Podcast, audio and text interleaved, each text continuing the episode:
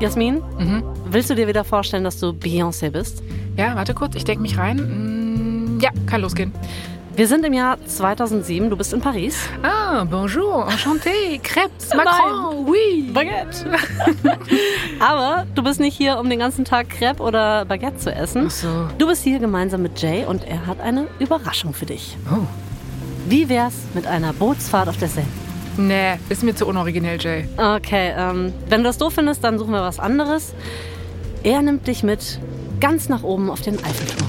Spinnst du? Ich habe Höhenangst und keinen Bock auf die Treppen. Ich habe die ganze Woche schon so viel getanzt für meine Bühnenshows, das geht nicht. Okay, du bist hart zu knacken. Wie wäre es mit einem edlen Restaurant? Okay, aber bitte mit mindestens drei Michelin-Sternen, ja? Drunter mache ich es nicht mehr. Ich bin Beyoncé. Okay, weißt du was? Ich lasse jetzt einfach die Katze aus dem Sack, bevor wir hier weiter rummachen. Ich suche gerade eine Location, wo JD einfach einen Antrag machen kann. Ach so. Ja, Okay, Mann. okay. Wenn ich das gewusst hätte, hätte ich mir was Spannenderes als ein schickes Dinner ausgedacht. Dann lass doch doch, dann lass bitte doch auf den Eiffelturm gehen. Okay. Ehrlich gesagt, Jasmin, vielleicht ist es auch egal. Also es ist sowieso unser Fantasieantrag, weil wie so vieles in dieser Beziehung zwischen Jay-Z und Beyoncé wissen wir auch hier nicht genau, wie es wirklich war. Das halten sie alles unter Verschluss. Deswegen, also keine Ahnung, wie genau er ihr die Frage gestellt hat. Was ist denn das für ein Geräusch? Du bist in einem Tattoo-Studio und zwar nach dem Antrag. Warte mal, ist er auf die Knie gegangen? Was ist mit dem Ring? Da haben wir jetzt ein bisschen was übersprungen. Ich weiß es nicht genau mit dem Kniefall, aber ein 18-karätiger Diamantring mit Smaragdschliff und Pavé-Fassung aus Platin ist an deinem Finger. Der Wert dieses Rings schlappe 5 Millionen Dollar. Ja, okay. Ist doch Kleingeld für meinen Jay. Ja, auch für ihn ist es tatsächlich viel Geld, ja. Und zur Feier eurer Verlobung lassen du und Jay jetzt die Ziffer 4 auf eure Ringfinger tätowieren. Das ist die Glückszahl von euch. Aber das Tattoo bekommt sowieso niemand zu sehen, weil ja eure riesengroßen Ringe darüber sind. Okay, macht Sinn. Ein Jahr später heiraten Beyoncé und Jay und auch die Hochzeit ist von Geheimnissen umhüllt. Es gibt keine Pressemitteilungen, keine Ankündigungen. Aber wenn du am 4. April 2008 zufällig in Tribeca gewesen wärst und du zufällig vor Jay-Z's Penthouse-Wohnung ein Lager aufgeschlagen hättest, Hä, zufällig. bin ich jetzt irgendwie eine namenlose Stalkerin geworden oder was? Ich Ja. war gerade eben noch Beyoncé. Stimmt, aber wenn du das zufällig gemacht hättest, dann hättest du gesehen, wie ein Lieferdienst dort 70.000 makellose weiße Orchideen vorbeibringt. Und dann noch eine Lieferung. Es sind noch mehr Orchideen, weil Jay spart anscheinend wirklich nicht an Orchideen. Anscheinend haben sie 8 Millionen Dollar gekostet. Als nächstes dann wird ein riesiges weißes Zelt oben auf dem Gebäude aufgestellt und so langsam checken die Leute, die da zufällig gecampt haben, dass Beyoncé und Jay-Z heiraten werden. Wow. Klatschblogs beginnen dann wie wild zu spekulieren. Damals gab es noch Blogs, ne? Also alle, Rest in peace. alle überlegen, wer ist wohl eingeladen, um wie viel Uhr geht's los, wer schafft es, die ersten Fotos von der Straße auszuschießen und wie viel wird die Boulevardpresse überhaupt dafür zahlen. Kurz nach fünf, da kommen die ersten Gäste an. Beyoncés Bandkolleginnen von Destiny's Child, Michelle Williams und Kelly Rowland. Dann kommen Gwyneth Paltrow und Chris Martin. Insgesamt kommen 40 Gäste, also gar nicht so viele und alle müssen ihre Handys draußen lassen, weil niemand soll aufnehmen, was drin passiert. Aber wir wissen zumindest, dass Beyoncés Mutter, Tina, und ihre Oma so kreolische Gerichte zaubern wie Gumbo, Ochsenschwanz, kandierte Süßkartoffeln. Geil, diese kandierten Süßkartoffeln, ne, die will ich auch unbedingt mal essen. Die sehe ich immer in Serien Ja. und Filmen und so. Ihre Mutter schneidert sogar das Kleid selbst und es steht ihr natürlich ausgezeichnet. Ja, was soll auch sonst sein bei ihr, ne? Mhm. Alle Männer, die tragen schwarz und alle Frauen tragen weiß. Die Gäste werfen weiße Federn, als sie zum Altar schreitet. Also es ist wirklich irgendwie übersinnlich. Aber das Krasse ist, Beyoncé und Jay-Z hätten es fast nicht vor den Altar geschafft.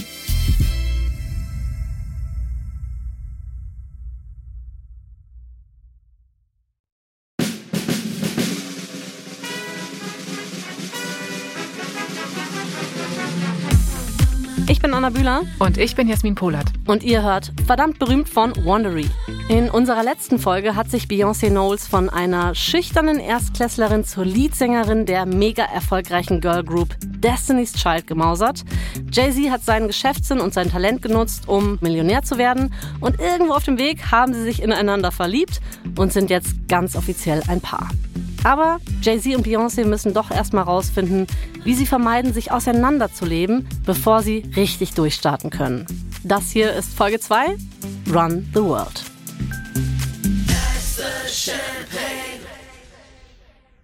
Es ist mittlerweile 2003 und Jay-Z hat gerade sehr schlechte Neuigkeiten bekommen. Geht's um Beyoncé? Nee, ähm, es geht ausnahmsweise nicht um ihre Beziehung, also noch nicht. Sie gehen es noch langsam an und schauen mal so, wie es läuft. Die schlechten Neuigkeiten, die betreffen eher Jays Vater Adnes, weil der hat anscheinend nicht mehr so lang zu leben und er möchte sich mit seinem Sohn versöhnen, bevor er stirbt. Aber Jay ist dazu noch nicht bereit. Er hat Agnes nie vergeben, dass sie ihn verlassen hat, als Jay elf war. Er hat praktisch sein ganzes Erwachsenenleben damit verbracht, diese Erinnerungen loszuwerden. Und als Jays Mutter dann anbietet, irgendwo ein Treffen zu organisieren, sagt Jay, uh, nee.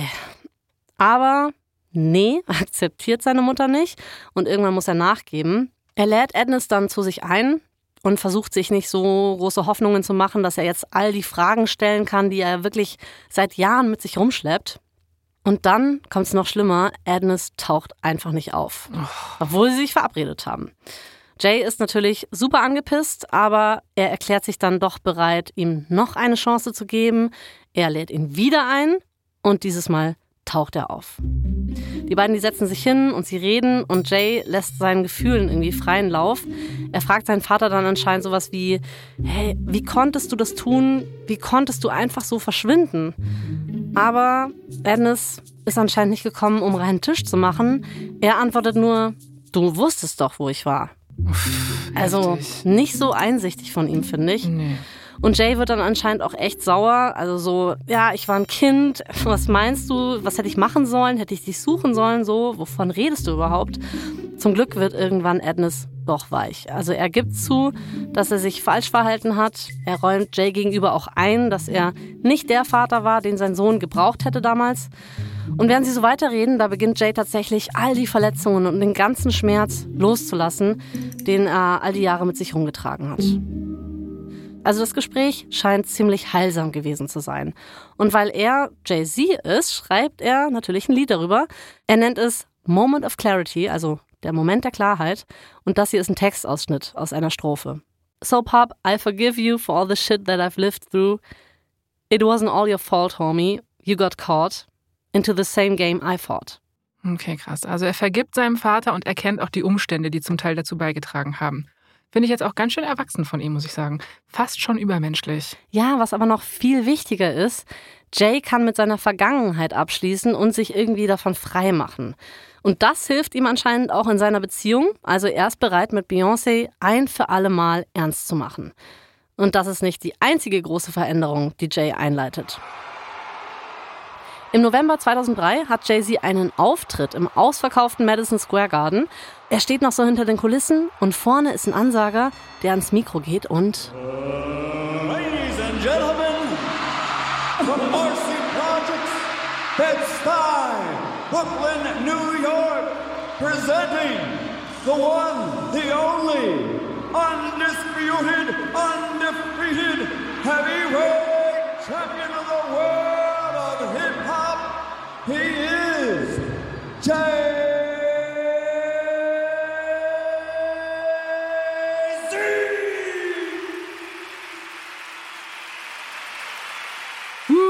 Anna, wieso hast du mich heute Morgen nicht so begrüßt? Ähm, Mache ich morgen dann. Mhm. Gut. Jay-Z tritt also auf und das Publikum, es rastet aus. Es sind 20.000 Menschen da, kreischende Fans, die sind alle wie im Rausch. Manche von ihnen sind Jays Freunde, zum Beispiel Kanye oder Usher. Aber nur eine Person unter den ganzen ist seine Auserwählte. Natürlich ist es Beyoncé. Sie ist hier, um ihren Freund bei einem riesigen Schritt zu unterstützen. Weil das Ganze hier ist kein stinknormales Konzert, es ist sein letztes Konzert. Jetzt schon? Ja, mit 33 will Jay-Z einfach in Rente gehen.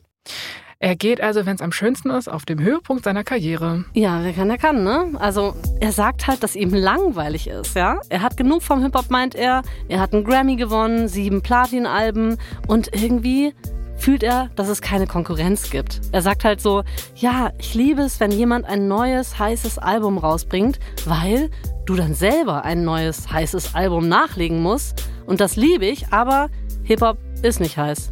Okay, hat er halt einfach mal alle aus dem Game gedisst. Ja, voll. Und niemand hat, sagt er, den Mut, ihm Konkurrenz zu machen. Also er vergleicht sich gerne mit Michael Jordan so. Er sagt, er ist so gut, dass er in seiner eigenen Liga spielt. Und da gibt's dann halt nichts weiter zu erreichen. Dann muss man halt in Rente gehen, so ungefähr. Aber auch irgendwie ein geiler PR-Move von ihm, oder? Wahrscheinlich ist es auch einfach nur einmal kurz auf dicke Hose machen und gucken, wer sich darauf rührt, ja. Hm. Aber er hat sich schon weiterentwickelt, muss man sagen. Also es gibt so frühe Songs von ihm, die haben ihn dann zum Star gemacht. Ne? Das waren schon so die Lieder über sein Leben damals, die Dokumentation des Hard Knock Life, also dieses harten Kampfes und das Überleben und so. Und solche Sachen kann er jetzt einfach nicht mehr rappen. Ne? Der ist Boss von einer super erfolgreichen Plattenfirma und einer Modemarke. Der hat keine Struggles mehr, ne? Ist so. Ja. Und er ist mit Beyoncé zusammen, darf man nicht vergessen. Auch, ja, genau. Später fasst das dann so zusammen, er sagt, niemand will von einem Typen in einer fetten Villa erzählt bekommen, dass er dich gleich erschießt. Und das bringt echt gut auf den Punkt, finde ich. Ja, das stimmt schon, aber der Vollständigkeit halber muss ich sagen, dass ich gerne von niemandem hören möchte, Ja. dass er mich gleich erschießt. Ist mir auch egal, ob der eine Villa hat oder nicht. Ne? Das stimmt. Ja, Ich bin aber eigen. ja, du bist ein Weirdo. Wir, wir wissen es mittlerweile. Ja, aber nur weil Jay seine Karriere als Rapper an den Nagel hängt, heißt es ja nicht, dass er sich vollständig aus dem Musikgeschäft zurückzieht, ne? Also, du erinnerst dich vielleicht an seinen Song Excuse Me, Miss? Ja, sicher. Also das kam auch 2002 raus, kurz bevor Jay-Z seine Rap-Karriere beendet hat. In diesem Video, da gibt es eine Szene, in der Jay in einem dreiteiligen Anzug in einem Vorstandszimmer sitzt. Um ihn rum sind so typische Geschäftsmänner und so, ne? Und Jay hat sich in einem Stuhl so zurückgelehnt, hm, Arme verschränkt, sieht cool aus, guckt so von links nach rechts. Alle streiten sich und irgendwann lehnt er sich so nach vorne. Schlagartig ist Ruhe im Raum und er nimmt einen Stift, unterschreibt irgendwas halt und alle Geschäftsmänner so. Das ist so alle so Applaus. Äh? Was Ja. war los? Also aufs Auftreten hat er vielleicht keinen Bock mehr, aber Business, das ist jetzt vielleicht schon eine Sache. Hm. Nach diesem letzten Auftritt im Madison Square Garden bekommt Jay-Z tatsächlich ein spannendes Jobangebot. Def Jam, vielleicht erinnerst du dich, ne? Das ist das Label, das seine Platten rausbringt. Die suchen einen neuen Vorsitzenden. Und wenn Jay-Z annimmt, kann er MusikerInnen signen. Und er kennt sich ja gut aus durch dieses Management, seine eigenen Marke und so. Also das Wissen hat er. Er kann es gut anwenden. Das Gehalt sind so 10 Millionen Dollar im Jahr. Und gut. als Sahnehäubchen ist Def Jam bereit, ihm die Rechte an seinen Masteraufnahmen zu übertragen. Und das ist auch Gold. Jay äußert sich später dazu. Er sagt, so kann ich meinem Sohn oder meiner Tochter irgendwann sagen, guck mal, das ist die Sammlung all meiner Platten. Sie haben mir gehört und gehören jetzt dir. Okay, aber warte, also zwischen den beiden, zwischen Jay-Z und Beyoncé ist schon ernst, ne? Weil der spricht ja von Kindern. Ja, also ich kann mir schon vorstellen, dass es für ihn dann so eine neue Lebensphase ist, die jetzt vielleicht anbricht. Ne? Also er ist schon bereit für das nächste Kapitel. Er ist jetzt vielleicht bald Ehemann, Vater, immer noch Mogul in der Musikindustrie so. Das ist, glaube ich, das Selbstbild. Ja, macht jetzt aber auch nur Sinn, ne? wenn man so von Jay-Z's Business-Kopf ausdenkt. Mhm, ja, aber du musst dran denken, die Musikindustrie bis dahin ist ein bisschen anders als heute. Also von Anfang an waren Labels dafür berüchtigt, dass sie ihre KünstlerInnen ausbeuten. Ne? Haben wir schon drüber gesprochen. Ne? Sie zahlen ihnen zum Beispiel die Lizenzgebühren nicht aus oder lassen sie auch echt gnadenlos fallen, wenn sie nicht mehr so beliebt sind und so. Und jetzt ist Jay halt am Ruder. Hm, aber er ist schon beeindruckend, der Typ. Voll. Beyoncé ist auch klar, dass Jays neue Rolle nicht so schlecht für ihre Karriere sein könnte. Sie weiß, dass jedes seiner Projekte auch eine Chance für sie ist. Ja, bei Def Jam ist es damals so, der Ruf des Labels, der bröckelt so ein bisschen und Jays erste Aufgabe bei Def Jam ist es, diesem ja einst großartigen Label wieder zu neuer Größe zu helfen. Aber das ist nicht mega easy. Def Jam ist voll von Typen, die sich auf total alten Erfolgen ausruhen, damit prahlen und auch KünstlerInnen unter Vertrag nehmen, die wirklich nichts mehr zu sagen haben, die nicht mehr relevant sind. Also wirklich heißer Scheiß ist anders und Jay-Z weiß, dass nur er das ändern kann. Er muss neue Talente finden. Und jetzt kommen wir zu einem sehr wichtigen Moment. Anfang 2005 kommt nämlich eine junge Künstlerin zum Vorsingen vorbei. Die Gute ist 17 Jahre alt, sehr nervös. Verständlich, ja. Du bist ja quasi noch ein Kind und stehst da plötzlich in der 29. Etage in irgendeinem Wolkenkratzer in Manhattan gegenüber von Jay-Z. Und dieses Mädchen fängt an zu singen. Jay-Z weiß sofort, dass es einzigartig ist, was er da hört. Come Mr. DJ, song upon the replay. Come, Mr. DJ, won't you turn the music up? Rihanna. Aha. Riri. Yep. Meine liebste Riri. Es ist die 17-jährige Robin Fenty, auch bekannt als Rihanna. Als sie fertig gesungen hat, legt ihr Jay-Z den Vertrag hin und zack, Rihanna ist gesigned. Es kann losgehen. Und nur wenig später steht sie auch schon im Studio, nimmt Pond the Replay auf und Def Jam bringt diese Single raus und äh, nix. Was? Ja, nix. Wie? Ja, Rihanna hat einen jungen, ehrgeizigen Publizisten, der meint, okay, irgendwie hat das nicht ganz geklappt. Warum nicht? Ähm, gut, Jay-Z soll dran und der soll den Song halt pushen. Also er soll zum Beispiel darüber posten, ja, irgendwas twittern, keine Ahnung, darüber reden in irgendwelchen Interviews, keine Ahnung. Ist doch einfach, oder? Ich meine, es ist Jay-Z und er hat Rihanna entdeckt, also soll er darüber reden. Ja, macht schon Sinn. Aber komischerweise zeigt Jay-Z überhaupt kein Interesse an solchen Vorschlägen und er sagt, ja, also wenn sie ein Hit ist, dann ist das gut und wenn nicht, dann machen wir halt mit der nächsten weiter. Heftig, der Jay wieder. Ja, diesem Polizisten gefällt das natürlich alles überhaupt nicht. Der macht weiter richtig Druck und sucht nach anderen Ansätzen. Also er wendet sich an eine Musikjournalistin von MTV und fleht sie wirklich an, eine Story über Rihanna zu schreiben. Und diese Journalistin sagt, ja, ähm, kann ich machen so, ich kann was über Rihanna schreiben, aber Voraussetzung ist, dass du mir ein Zitat von Jay-Z besorgst. Der Publizist so, klar, kein Problem, das ist ja nun wirklich nicht zu viel verlangt. Hey, Jay-Z, gib mir mal ein Zitat. Und Jay so, äh, kannst du mich später erinnern? Macht der auch, aber es kommt nichts zurück. Es gibt kein Zitat von Jay-Z und dann gibt es auch keine MTV-Geschichte. Cool, danke Jay.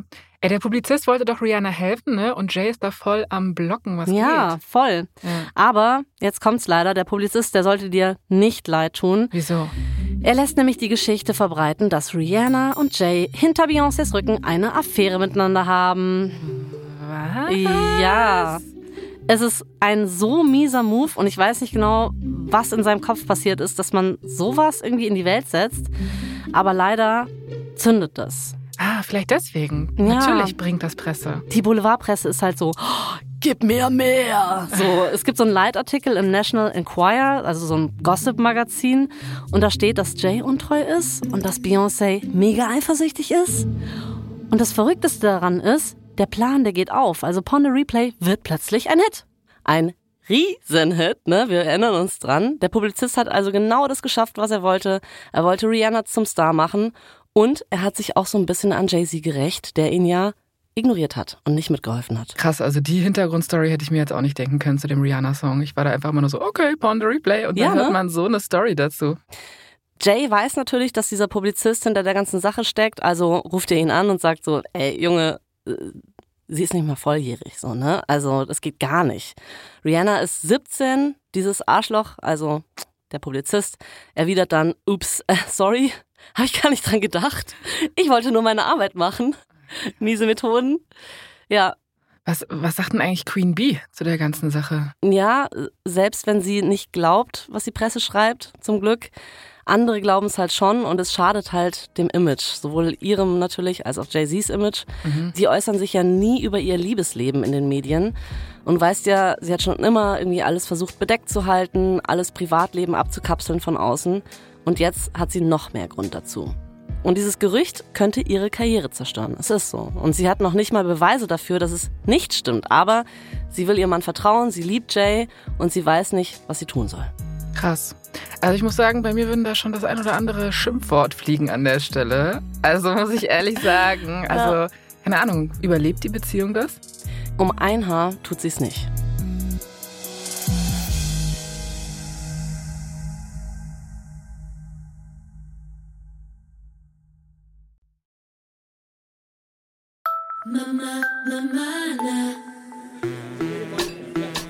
Im Sommer 2005 sind diese Gerüchte dann schon draußen in der Welt und Jay-Z und Beyoncé hängen im 4040 Club ab. Das ist so ein Club, der Jay-Z gehört, Nachtclub slash Sportsbar.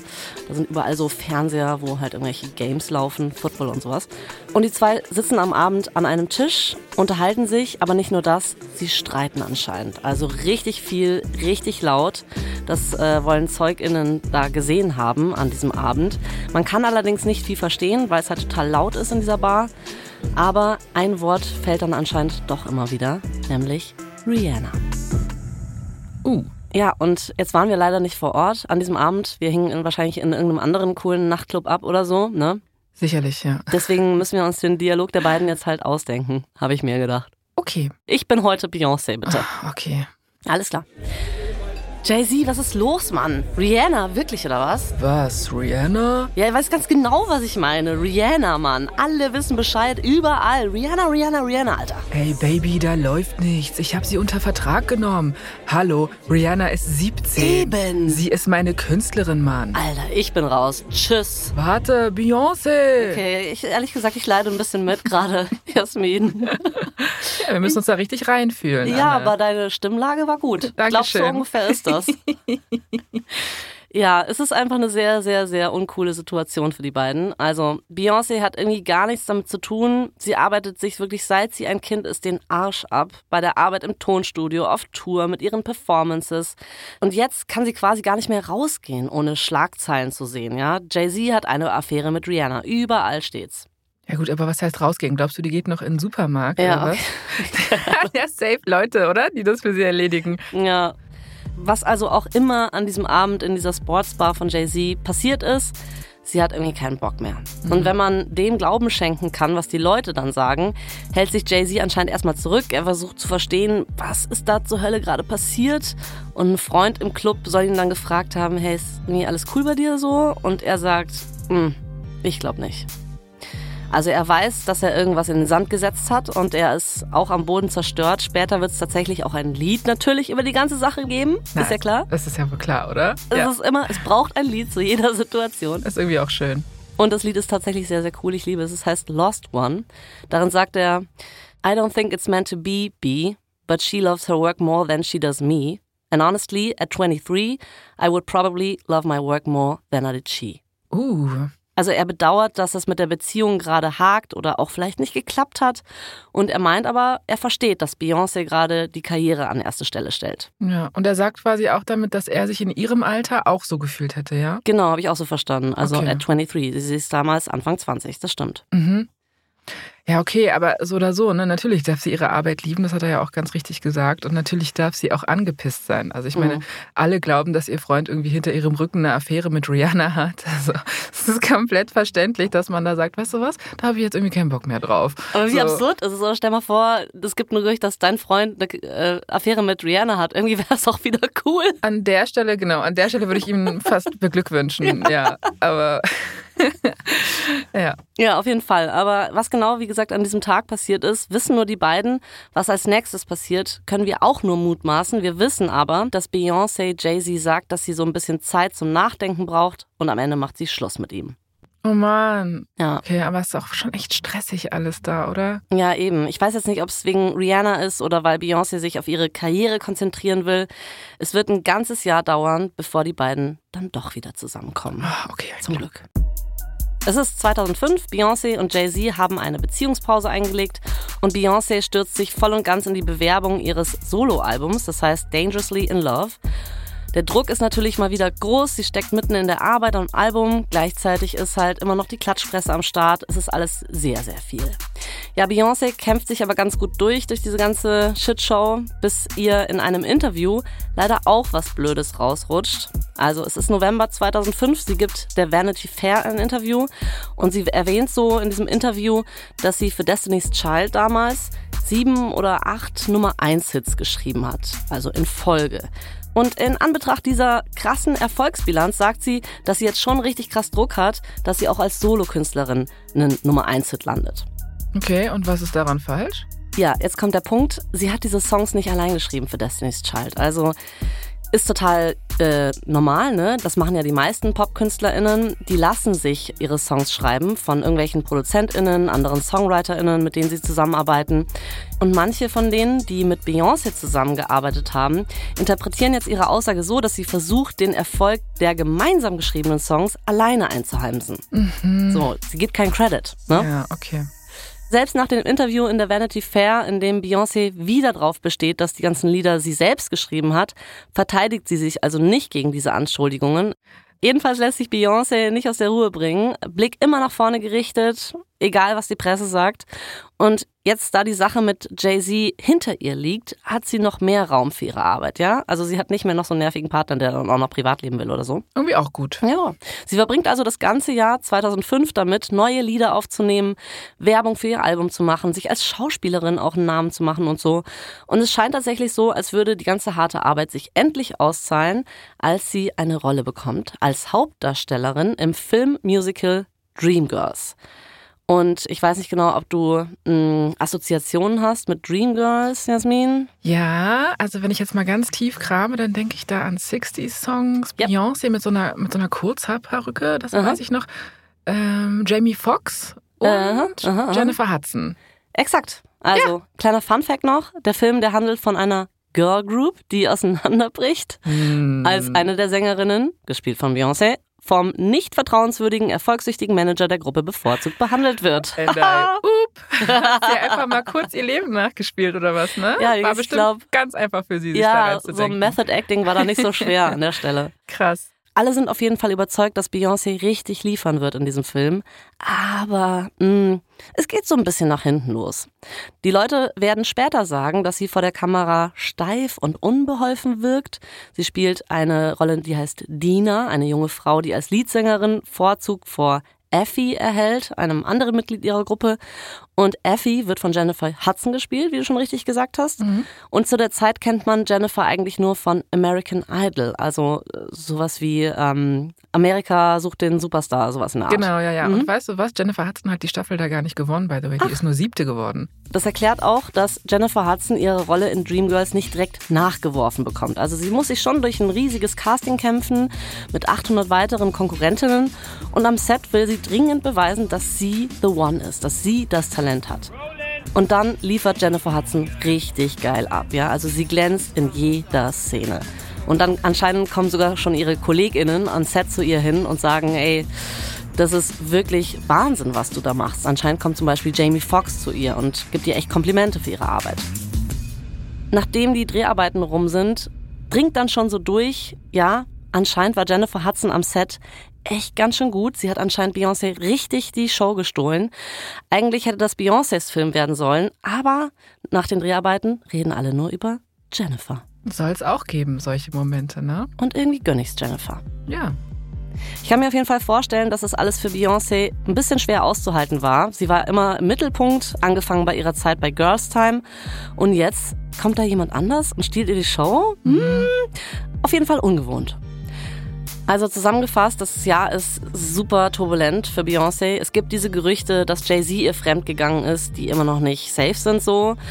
Es gibt Presseberichte darüber, dass sie ihre Songs nicht selber schreibt. Und dann wird sie in einem Film, der eigentlich ihr Film sein sollte, von einer anderen Darstellerin in die zweite Reihe gedrängt. Und das ist alles Zeug, mit dem sie dann auch noch alleine umgehen muss. Das ist ja, blöd. Das ist bestimmt nicht einfach. Man braucht wirklich ein dickes Fell, ne? So als Megastar. Ja. Oder man braucht einfach doch eine Shoulder to cry on. Weißt du, was ich meine? Mm, mich? Äh, nee, Jay-Z. Jay okay. ja, sie ist mit ihm befreundet, seit sie 18 Jahre alt ist. Er ist so hm, die einzige Person außerhalb ihrer Familie, mit der sie so richtig offen reden kann. Vielleicht sollte sie ihm doch eine zweite Chance geben? Hm, also sogar die Reichen klopfen also wieder beim Ex an, ne? Ja, nicht irgendwie so, relatable. Hey. Ich frage mich, wie das damals war. Ob sie dann einfach so bei ihm angerufen hat, weil telefonieren ist ja ihr Ding. Ja, stimmt. Dass sie dann einfach so gesagt hat so, hey, na, wie sieht's aus? Wollen wir wieder? Kann schon sein. Ja, ja. Ich bin jetzt mal Beyoncé, okay? Na gut. Gib mir diese Chance. Okay, okay einmal. Danke. Ring, ring. Jo, was geht? Hi, Jay. Äh, Beyoncé, ähm, ah, fuck, ich habe das gelesen mit dem Film. Das ist irgendwie, irgendwie doof, ne? Geht's dir schlecht? Ein bisschen, ja. Äh, ja, mein, du kannst gerne vorbeikommen, wenn du willst. Also wir können zum Beispiel nach Saint-Tropez fahren auf eine Yacht oder, keine Ahnung, wir trinken Kaba und gucken Disney-Filme. Alright, Jay. Oder wir reden über die Arbeit? Ah, auch cool. Hä, aber warte mal, ich dachte, Jay nimmt keine Musik mehr auf und ist in Rap-Rente. Ah, ja, about that. Also, ähm, Beyoncé ist ja dabei, Dreamgirls zu drehen. Jay-Z hat dann so noch sein Ding als Chef von Def Jam, von diesem Label. Und er hat sich auch nebenbei ein NBA-Team gekauft. Macht man, glaube ich, so, oh, ne? Ja. Ist ja auch langweilig sonst. Und tatsächlich, er geht wieder ins Studio. Ja, es mhm. ist geschäftlich aber auch ein geschickter Schachzug, weil er weiß, wenn es ein neues Jay-Z-Album gibt, dann heißt es auch Gutes für die Verkaufsstatistik von Def Jam, ja? Also sein erstes Album nach der Mini-Pensionierung, um es mal so zu nennen, heißt Kingdom Come. Und der Titel ist eine Anlehnung an einen Superman-Comic. Darin geht es um die Rückkehr von Superman aus dem Ruhestand. Passt also irgendwie. Ah. Und in einem Song äh, nennt er sich dann auch Hip-Hop Savior, also der Erlöser des Hip-Hops, so. Manche KritikerInnen sagen zu dem Album, dass Jay-Z sein glückliches Händchen so ein bisschen verloren hat. In einer Rezension heißt es zum Beispiel, das ganze Album sei einfach Jay, der langweilig über langweilige Sachen rappt und sich damit zufrieden gibt. Upsi, ja. okay, krass. Ja, aber es ist eigentlich auch egal, weil die Fans, die sind hin und weg. Das Album verkauft sich in drei Wochen zwei Millionen Mal, was ganz gut ist. Und jetzt können wir auch endlich wieder ein bisschen Zeit für die Liebe haben. Zurück zur Liebesgeschichte. Die beiden, die kommen tatsächlich wieder zusammen. Alles sieht wieder rosig aus. Also plant er einen langen Urlaub, um zu feiern, dass die zwei wieder eins sind. Also es ist eine Möglichkeit, sich wieder ein bisschen näher kennenzulernen, auch mal einen Tisch zu machen, zu klären, was da passiert ist und vor allem die Arbeit mal zu Hause zu lassen. Okay, okay, wo geht's diesmal hin? Malibu, Ibiza, was haben wir? Male ja wohl kaum, oder? oder vielleicht in eines dieses, es gibt doch diese Waldhotels in Neuseeland für ja, 10.000 Dollar die Nacht. Stimmt. Da vielleicht? Ähm, es ist mal wieder ein Ort, von dem wir nicht genau wissen, wo er ist. Ähm, vielleicht ist es auch ein Ort, von dem wir nicht mal wissen, dass es ihn überhaupt gibt. Keine Ahnung, nicht mehr Planet Erde oder so. Achso, also so wie Bezos. Einfach, wenn man reich ist, kann man ja auch literally einfach auf dem Mars. Universum. Whatever. Ja, ja, egal wo sie am Ende landen, es ist nicht ganz belegt. Sie sind auf jeden Fall nur ein paar Wochen da, weil Beyoncé dann doch wieder ein bisschen nervös wird. Sie will zurück ins Studio und sie weiß nicht, wie sie Jay das beibringen soll. So, hm, ist voll schön hier so. Wir gucken wo auch immer hin. Ähm, aber ich will nach Hause. Ich will ins Studio. Es war ja eigentlich Sinn der Reise, die Arbeit hinter sich zu lassen und sich auf die Beziehung zu konzentrieren. Aber Beyoncé will wieder nach Hause. Und Jay ist dann ungefähr so, oh, Babe, weißt du, wie teuer es ist, ein Zimmer auf dem Mars zu buchen? Und jetzt willst ich mache ja. ihn voll langsam, ne? Ja, Als wäre er so behäbig. Und jetzt willst du einfach zurück zur Arbeit? Da muss ich aber das Raumschiff umbuchen, du. Das hat er gesagt, genau so. Ich bin mir total sicher. Ja. Es ist dann März 2006 und Beyoncé fängt auch an, ihr zweites Soloalbum aufzunehmen, das heißt B-Day. Und dieses Mal sucht sie sich selbst die ProduzentInnen aus und erweitert so auch nochmal ihren Horizont. Sie nimmt das ganze Ding in drei Wochen auf, im krassen Eiltempo. Das ist sehr schnell für so ein Album. Aber sie ist mit dem Herzen auf jeden Fall dabei. Die Songs, die sind voller Emotionen, auch voller Wut über Jay-Z und Rihanna und dieses ganze Thema, ja, womit sie sich ja in dem letzten Jahr rumschlagen musste. Alles ganz schön real, finde ich. Sie singt nur über sich und über ihr Leben und Jay irgendwie auch. Und das ist das erste Mal, dass sie sich so persönlich zeigt und so offen auch mit ihrem Privatleben. Also eigentlich muss das doch Chart-Material sein, oder? Ah, leider nicht so.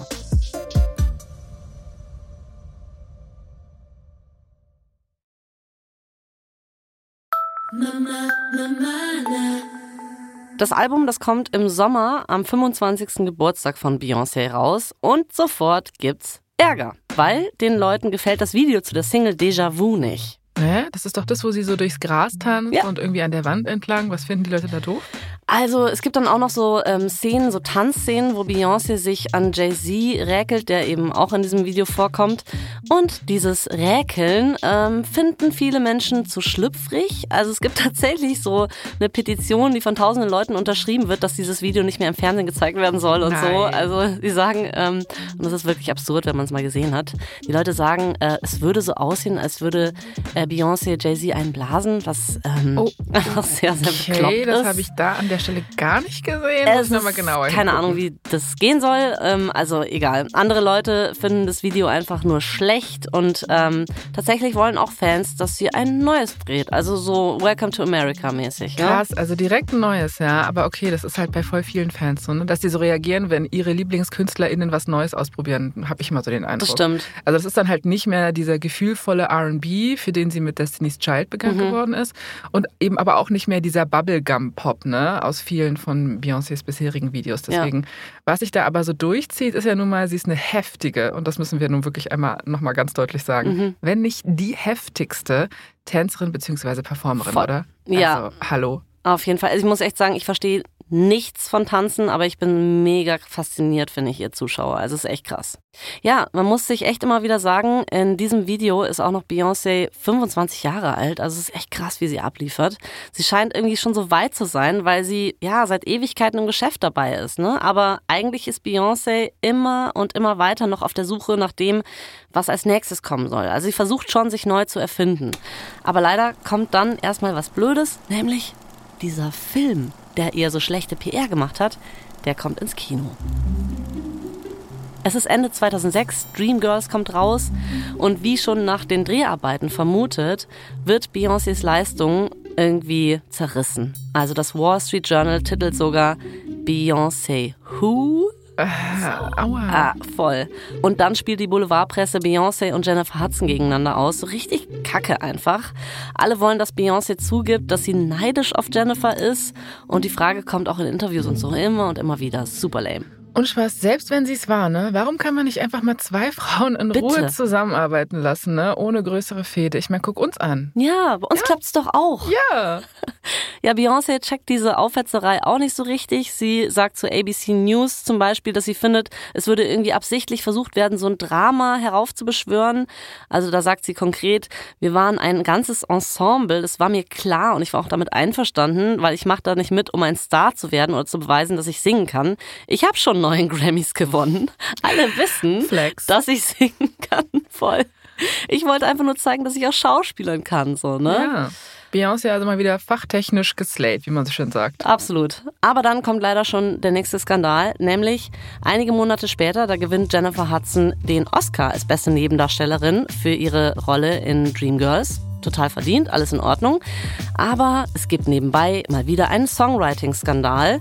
Die Leute werfen Beyoncé jetzt vor, dass sie die kompletten Credits für so einen Titelsong, den sie für den Film mitgeschrieben hat, einheimsen würde. Also im Grunde das alte Gerücht von Beyoncé erntet die Lorbeeren für die Arbeit von anderen Leuten. Ja, Jay-Z macht sich jetzt dann langsam doch Sorgen um Beyoncé. Er versucht ihr irgendwie zu vermitteln, dass sie nicht immer perfekt sein muss, dass sie auch mal Dampf ablassen kann, dass sie ruhig mal Schwäche zeigen kann. Aber sie meint, dass sie einfach nicht weiß, wie das geht. Weil immer, wenn sie Frust hatte, hat sie sich einfach noch tiefer in ihre Arbeit reingegraben. Jetzt musst du dir klar machen, dass die finanzielle Stabilität ihrer Eltern schon als Kind auf ihren Schultern gelastet hat. Weißt du, die haben ja ihre Jobs liegen lassen, damit sie Beyoncé unterstützen können.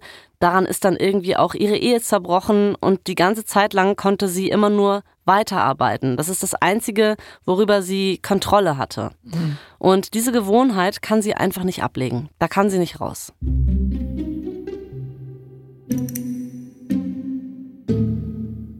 Jetzt sind wir im Jahr 2007 und Jay-Z sieht Beyoncé dabei zu, wie sie sich tatsächlich einfach aufarbeitet, ohne Ende. Die ist nämlich gerade dabei, sich für ihre dritte Welttournee vorzubereiten. The Beyoncé Experience heißt sie. Ja, sie ist halt wirklich eine Maschine. Ne? Also in diesen drei Jahren hat sie in Filmen mitgespielt, zwei Alben rausgebracht, sich von ihrem Partner getrennt, wieder mit ihm versöhnt ja. und jetzt geht sie einfach mal schon wieder auf Tour. Es ist irgendwie, ich weiß nicht, wie man sowas schafft. Es ja. ist auf jeden Fall unmenschlich.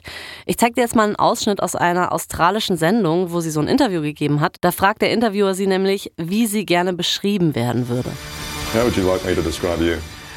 Um, a legend in the making. A legend? Yeah. That's big. I said in the making.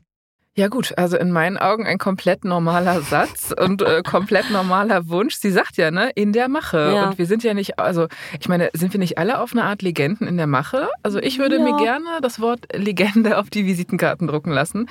Ähm, aber es ist halt das Problem, dass niemand mehr Visitenkarten benutzt und ich bin dann leider doch nicht Beyoncé. Ja, kannst du es aber in deine Twitter-Bio schreiben oder so. Sehr gute Idee, das werde ich tun. So, vielleicht ja finden ein paar das ironisch lustig. Also Also zurück zum Thema. Ähm, Beyoncé, aka Legende in der Mache, bereitet sich also auf ihre Tour vor und arbeitet zu viel. Also alles wie immer eigentlich, ja? Ja, absolut. Sie erschöpft sich regelrecht. Also hier in so einer Doku, die heißt Year of Four, da spricht sie darüber, was für eine Perfektionistin sie ist. I am a workaholic and I don't believe in no. I don't believe in I need to sleep.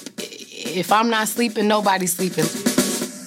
Jay-Z sagt hier immer wieder, dass sie es zu weit treibt. Also, du kannst nicht alles selbst stemmen, sagt er ihr mehr oder weniger. Er liebt sie, er will ihr helfen und vor allem will er sie nicht nochmal verlieren.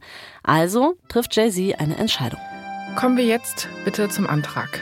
Yep, endlich.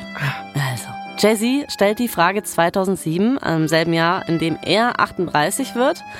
Und auf einer Geburtstagsfeier hält Beyoncé vor allen Freundinnen und Familie so eine kleine Rede für ihren Freund.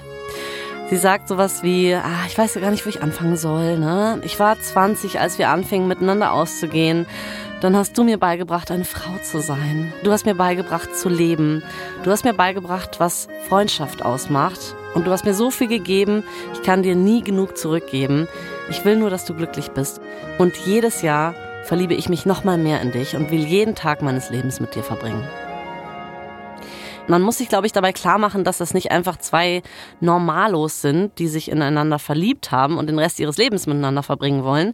Ich meine, die haben ein Vermögen in Millionenhöhe. Es ist zu gleichen Teilen irgendwie eine Fusion von zwei Unternehmen, kann man eigentlich so sagen. Ja. Und dann eine Heirat aus Liebe. Und du weißt, was es heißt. Mm, Ich glaube, es heißt More Money, More Problems, oder? Mehr Geld, mehr Probleme. Das ist auch das Mantra unseres gesamten Podcasts. Ja, wenn wir nicht so viel Geld kriegen würden, wäre das auch alles leichter hier. Wir haben Frühling 2008. Die Tinte auf Jay-Z's und Beyoncés Heiratsurkunde ist kaum getrocknet und schon wird wieder eine neue Sau durchs Dorf getrieben. Die Frage ist jetzt, sind die beiden wirklich verrückt vor Liebe oder ist es nur eine kalkulierte Geschäftspartnerschaft? So, äh, Okay. furchtbar. Der Musikhistoriker Jeff Chang nennt die Ehe die größte Fusion, die man sich nur vorstellen kann. Er sagt, hier fusionieren zwei Supermächte. Es ist so, als ob Microsoft und Apple sich darauf einigen würden, ab jetzt buchstäblich unter einer Decke zu stecken. Dann gibt es doch jemand anderen, der sagt, dass die Ehe der beiden aus geschäftlicher Sicht quasi ein 1 plus 1 gleich 10 ist. Also es geht halt einfach nur durch die Decke bei den beiden. Okay, aber wie auch niemand glaubt, dass Beyoncé irgendwas aus Überzeugung tut. Ne? Ich meine, sie hat gerade die Liebe ihres Lebens geheiratet. Das muss doch irgendwie reichen. Auch Mich macht sowas auch einfach wütend, Ja. ganz ehrlich. Ich meine, und selbst wenn es halt ein Unternehmen ist, sozusagen, oder eine Fusion von zwei? Unternehmen, ja, egal. ja, voll. egal. Es ist ja auch nicht so, dass sie ihre Hochzeit irgendwie total überinszenieren und irgendwie 20.000 Leute einladen und äh, 700 Fotografen oder so. Das ist ganz im Gegenteil, ja. Sie sind so merkwürdig schüchtern wie immer und später im selben Jahr gratuliert ein Reporter Jay in einem Interview und er sagt so, ich habe keine Ahnung, wovon Sie reden. Ist dein Ernst? Fährt- Fährt er immer noch den Film? Krass. Ein bisschen übertrieben auch, ne? Später im selben Jahr nennt Jay-Z Beyoncé in einem anderen Interview dann eine Freundin. Ich weiß nicht, ob ich an ihrer Stelle dann irgendwann auch so sagen würde, so, Dude, nee, Mann. Also irgendwie, okay. Ja, also er will irgendwie nicht zugeben, dass er tatsächlich verheiratet ist und wird dann auch wütend in diesem Interview. Er meint dann so, es ist lächerlich, dass ich das hier bestätigen soll. Es ist ein Teil des Lebens, den man für sich behalten sollte. Ja, okay, das kann ich an der Stelle schon auch verstehen, ne? dass man das Privatleben halt so beschützen Ja. möchte. Aber meine Güte, so krass sich zieren und verkünsteln muss man sich jetzt auch nicht, Ja. oder? Also es ist jetzt nur meine normale Perspektive. Die Superstars, die wissen schon, was die da so machen. Aber Ja. eventuell dachte ich mir jetzt gerade, hält das ja auch die Spannung nochmal aufrecht, ne? dass alle wirklich dranbleiben auch. Ja, und ähm, man muss sagen, Beyoncé verhält sich also genauso. Ne? Die macht es auch irgendwie so. Wenn ihr ReporterInnen eine Frage stellen, reagiert sie auch immer eher zurückhaltend. Es gibt genug Zeitschriften, die sich darum reißen, auch nur so einen kurzen Einblick in ihre Hochzeit zu erhaschen. Weil klar, weißt du, wenn du ein Foto von dieser Hochzeit hast, dann kannst du damit wahrscheinlich eine Million Dollar machen, wenn du es verkaufen würdest oder so. Aber es kommt nie dazu. Es gibt kein einziges Bild, das sie veröffentlichen. Nee, das wollen sie nicht. Okay, Message angekommen an der Stelle. Ja, aber es verändert trotzdem ein bisschen was, dass sie heiraten. Also sie reden zwar nicht öffentlich drüber, aber die Ehe verändert doch, wie sie über sich selbst reden. Also manchmal blitzt so ein bisschen was Verletzliches durch in Interviews. Beyoncé sagt zum Beispiel zu einem Reporter in einem Interview, hey, wir sind alle nur Menschen und es ist egal, ob du auf den Titelseiten perfekt aussiehst oder der attraktivste, erfolgreichste, whatever Dude bist. Manchmal bist du eben einfach traurig. Deine Gefühle werden verletzt und du fühlst dich verwirrt, du fühlst dich nervös und verängstigt. Du kannst nur versuchen, jemanden zu finden, mit dem du gut durch die schwierigen Zeiten kommen kannst. Lieb. Ja, also ich glaube nicht daran, dass die Ehe wirklich ein kaltblütiger geschäftlicher Deal ist, aber, mhm. aber ich glaube schon, dass die Ehe funktioniert wie ein kleines Unternehmen. Ja. Und Jay ist auf jeden Fall anscheinend bereit, sich dieser Herausforderung zu stellen. 2007 geht dann nämlich Jay-Z's Zeit als Chef von Def Jam Records zu Ende. Nach drei Jahren im Amt will er zurücktreten und sein sogenannter Ruhestand, den er ja davor mal eingeläutet hat, der war sehr kurz, aber er hat jetzt genug von seiner Zeit als Plattenboss. Und obwohl er einige Erfolge hatte, wie zum Beispiel eben die Entdeckung von Rihanna und dass er Kanye West ganz groß rausgebracht hat, gibt er sich für seine Leistung als Leiter von Def Jam nur eine 2. Er ist sehr, sehr ähm, selbstkritisch, würde ich sagen. Also auch wie Beyoncé im Prinzip, ne? Da passen sie echt gut Voll. zusammen. Sie blicken also auf ein neues Jahrzehnt, Jay-Z und Beyoncé vereint und das bedeutet auch, es steht ein neues Projekt jetzt im Mittelpunkt, nämlich das Projekt, das erste Power-Couple des Hip-Hop zu werden. Ah, Bonnie und Clyde GmbH, wenn man so will. Ja, genau. Aber ihre Imperien zusammenzuführen und die Vergangenheit, die ganzen Skandale hinter sich zu lassen, das ist gar nicht so leicht, wie sie sich vorgestellt haben.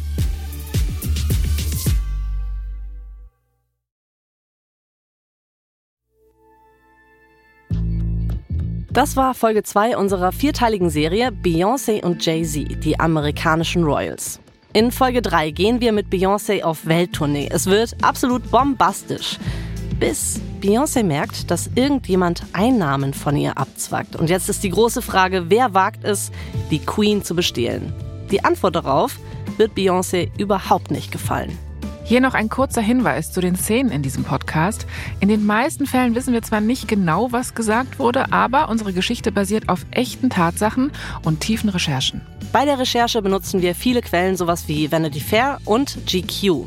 Ganz besonders aber möchten wir euch das Buch Becoming Beyoncé von Randy Taraborelli empfehlen und auch die Biografie von Jay-Z, Empire State of Mind von Zachary O'Malley Greenberg und Jay-Z's Autobiografie Decoded.